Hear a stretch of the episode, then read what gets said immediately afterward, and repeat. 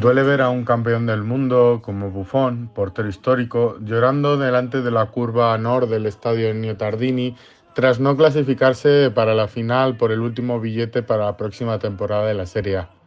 Hay que decir que el Parma, aunque por historia futbolística es un club de que diríamos de la Serie A y que en sus vitrinas cuenta con tres Copas de Italia, una Recopa y dos Copas de la UEFA, fue uno de los fundadores de la Serie B en su modelo actual en el lejano 1929, junto a otros grandes equipos como el Atalanta, Bari, Fiorentina, Elas Verona, Venecia clubes como el Spezia, que está actualmente en la Serie A, o clubes que ya no existen, como la Fiumana, que actualmente es Rijeka y es territorio croata, o la dominante, ese equipo fascista de Génova,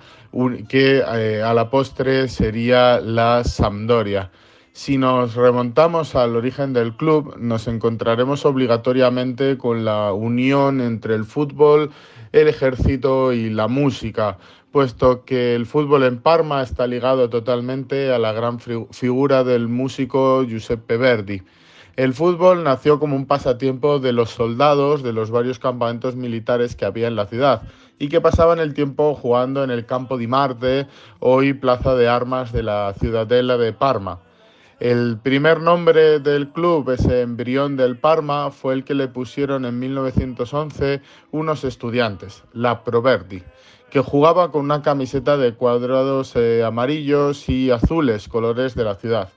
el 27 de julio de 1913, en plena celebración del centenario de Verdi, se fundaba definitivamente el Verdi Football Club.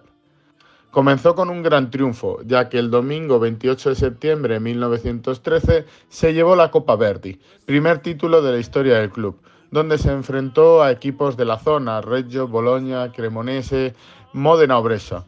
El club eh, tomó definitivamente el nombre de Parma Football Club meses después, el 16 de diciembre de 1913, en un bar de la Vía Safi de Parma. No pudo empezar peor la historia del club, pues pronto estalló la Primera Guerra Mundial y nueve de sus jugadores fueron al frente, cinco de ellos no volvieron.